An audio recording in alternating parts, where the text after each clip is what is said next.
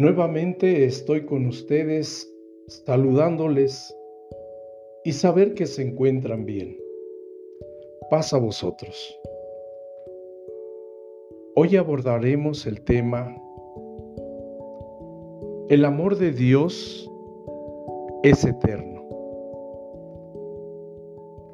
Quiero iniciar con la lectura que se encuentra en el libro del profeta Jeremías, capítulo 31, versículo 3, donde menciona, Jehová se manifestó a mí ya mucho tiempo ha, diciendo, con amor eterno te he amado, por tanto te soporté con misericordia. Encontramos que hay esperanza aún en el amor verdadero. En esas palabras que nos habla Dios, con amor eterno te he amado, la palabra eterno que está mencionando nos quiere decir con un amor sin fin, con un amor que nunca deja de ser. Todos nosotros amamos, porque el amor viene de Dios, como lo menciona en la primera epístola de Juan, capítulo 4, versículo 8, que dice, el que no ama, no conoce a Dios, porque Dios es amor. Por lo tanto, no puede haber un amor verdadero si no hay una relación verdadera con Dios. Se ama y amamos porque Él nos amó primero. Así lo menciona en la primera epístola de Juan, capítulo 4, versículo 10, que nos dice, en esto consiste el amor, no que nosotros hayamos amado a Dios, sino que Él nos amó a nosotros y ha enviado a su Hijo en propiciación por nuestros pecados. Y en el amor del Padre nos dice, porque de tal manera amó Dios al mundo que ha dado a su Hijo unigénito, para que todo aquel que en Él cree no se pierda, mas tenga vida eterna. Evangelio de Juan capítulo 3, versículo 16. El apóstol Pablo en su epístola a los Romanos capítulo 5, versículo 8, les dice, mas Dios encarece su caridad, o sea, muestra su amor para con nosotros, porque siendo aún pecadores, Cristo murió por nosotros. Es verdad que no merecíamos ese amor, porque era nuestra condición pecaminosa.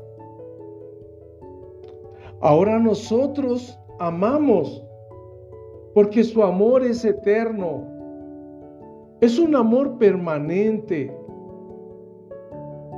Lo vemos en la primera epístola a los Corintios capítulo 13 versículo 8, donde nos dice, la caridad nunca deja de ser. Esto quiere decir que cuando comprendamos esas palabras, entonces podremos amar. Ya que el amor de Dios sobrepasa nuestras faltas. Y es entonces cuando son de gran estímulo para nosotros, porque están llenas de cuidado y misericordia de parte de nuestro Dios. El apóstol Juan nos está declarando la misma verdad.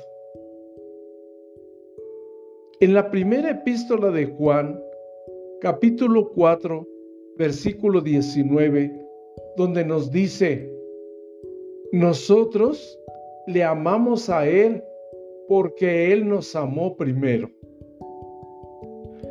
Y es, y entonces, ¿cómo sabremos si esto es verdadero? Lo confirmamos en Primera de Juan capítulo 4 versículo 10, que nos dice, en esto consiste el amor, no que nosotros hayamos amado a Dios, sino que Él nos amó a nosotros y ha enviado a su Hijo en propiciación por nuestros pecados. Con esto sabemos que nos ama porque solo el amor de Dios puede lograrlo y hacerlo. Él nos amó y nos envió a su Hijo a hacer la propiciación por nuestros pecados. La santidad de Dios se cumplió por todo lo que Jesús hizo por nosotros. A pesar de, que es ley cuando dice, el alma que pecare, esa morirá. Libro de Ezequiel capítulo 18 versículo 20. Y Pablo les decía, porque la paga del pecado es muerte. Pero Dios intervino por su gracia divina. Veamos primer, primera de Juan, capítulo 4, versículo 9. En esto se mostró el amor de Dios para con nosotros, en que Dios envió a su Hijo unigénito al mundo para que vivamos por Él. Y este es el testimonio que Dios nos ha dado vida eterna. Y esta vida está en su Hijo. El que tiene al Hijo, tiene la vida. El que no tiene al Hijo de Dios, no tiene la vida. Primera de Juan capítulo 5, versículo 11 y 12. Nunca entenderemos el amor de Dios hasta que se manifieste su gracia en nosotros.